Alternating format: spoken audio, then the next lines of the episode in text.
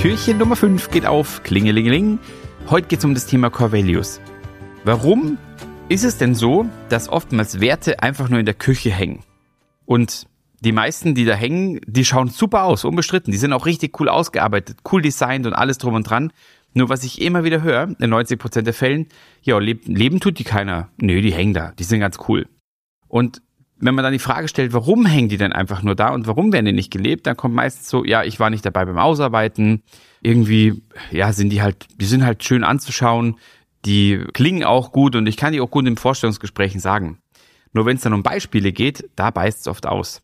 Deswegen der Tipp an der Stelle, definiere für dich wirklich die Core Values und schnapp dir dein Team und sprecht drüber, was zeichnet euch denn aus? Was zeichnet mich aus? Heute haben wir Y. Wenn du Führungskraft bist, ist es auch ganz wichtig, dass du deine DNA auf dein Team, auf dein Unternehmen überträgst. Und das geht durch Core Values. Das bedeutet, du gehst hin, machst eine Übung mit deinem Team und fragst, wer für was steht. Ja, und dann kommen oft die wildesten Dinge raus. Das kann sein, eins, zwei, drei gute Laune. Das kann einfach sein, ja, eins, zwei, drei gute Laune finde ich immer ganz cool, weil das bedeutet ja was und das trifft mich ja auch. Und wichtig ist, dass die Mitarbeiter mit dem Herzen dabei sind und das Ganze auch wirklich trifft, messerscharf.